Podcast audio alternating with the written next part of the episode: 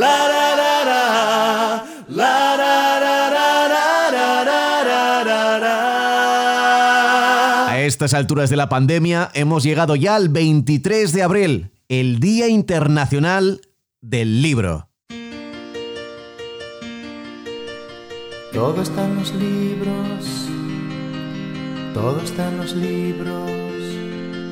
Dicen que es porque Shakespeare y Cervantes murieron ese mismo día y del mismo año, 23 de abril de 1616, aunque en realidad se despidieron con unos cuantos días de separación, ya que en España arreglaba el calendario gregoriano y en Inglaterra todavía el juliano.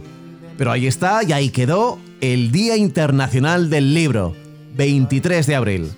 A veces nos acusan a los periodistas deportivos de estar reñidos con los libros, pero generalmente lo hacen aquellos que no leen demasiado, porque si no, reconocerían un buen cuento de Cassiari, una genial crónica de Fontana Rosa, o quizá el que para muchos es el mejor libro de fútbol de la historia, que se llama El fútbol a sol y sombra, y que escribió como un poema de amor Eduardo Galeano.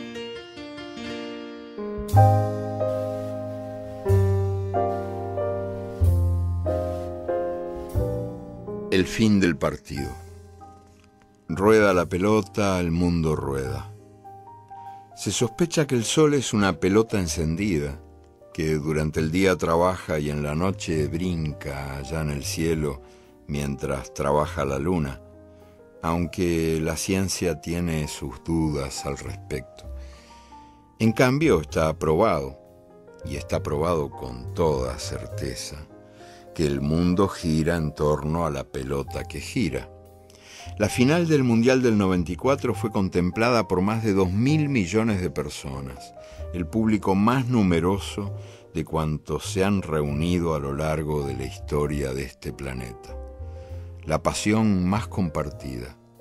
Muchos adoradores de la pelota juegan con ella en las canchas y en los potreros, y muchísimos más integran la teleplatea que asiste comiéndose las uñas al espectáculo brindado por 22 señores en calzoncillos que persiguen la pelota y pateándola le demuestran su amor.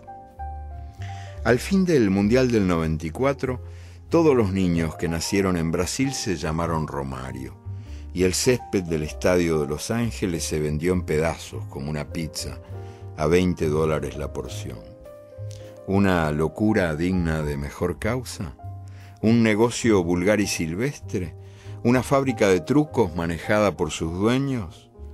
Yo soy de los que creen que el fútbol puede ser eso, pero es también mucho más que eso, como fiesta de los ojos que lo miran y como alegría del cuerpo que lo juega.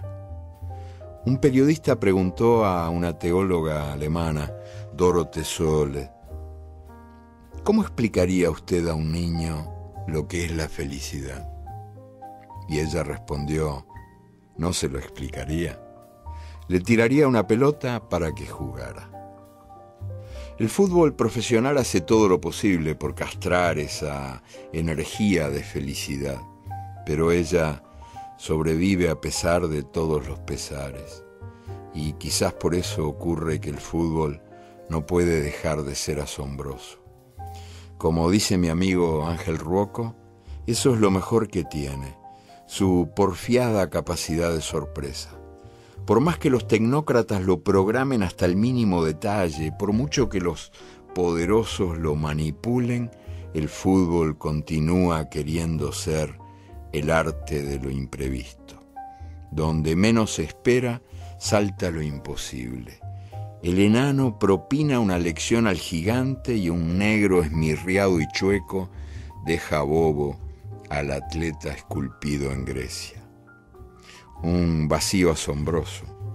La historia oficial ignora al fútbol. Los textos de historia contemporánea no lo mencionan ni de paso en países donde el fútbol ha sido y sigue siendo un signo primordial de identidad colectiva. Juego, luego soy. El estilo de jugar es un modo de ser que revela el perfil propio de cada comunidad y afirma su derecho a la diferencia. Dime cómo juegas y te diré quién eres.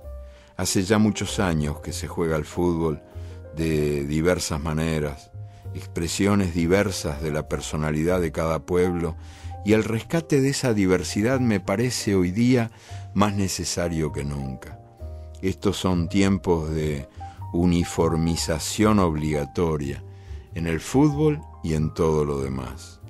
Nunca el mundo ha sido tan desigual en las oportunidades que ofrece y tan igualador en las costumbres que impone. En este mundo de fin de siglo, quien no muere de hambre, muere de aburrimiento.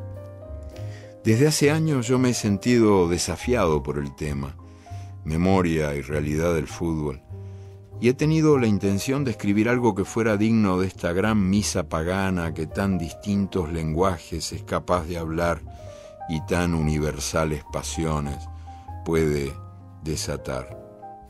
Escribiendo, iba a hacer con las manos lo que nunca había sido capaz de hacer con los pies. Chambón irremediable, vergüenza de las canchas.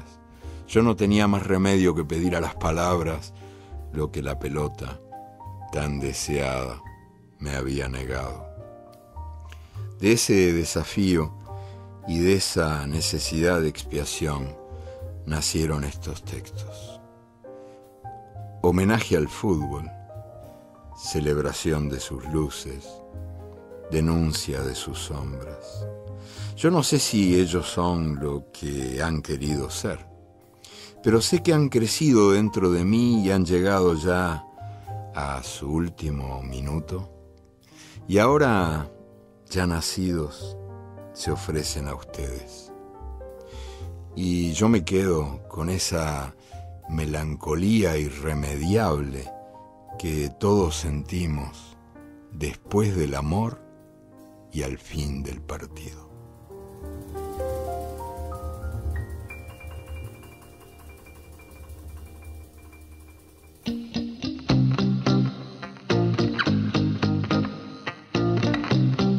No sé si en estos días de pandemia podéis leer. A mí me cuesta concentrarme hasta para ver la televisión.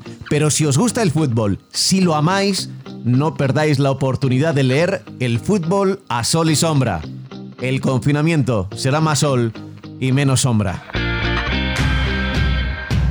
Deporte y literatura siempre han ido de la mano. Huyendo de polémicas, gritos y tertulias, siempre convive una visión lúcida, una mano firme y un escritor adicto al fútbol que cree que la vida puede ser maravillosa. Pablo Juan Arena.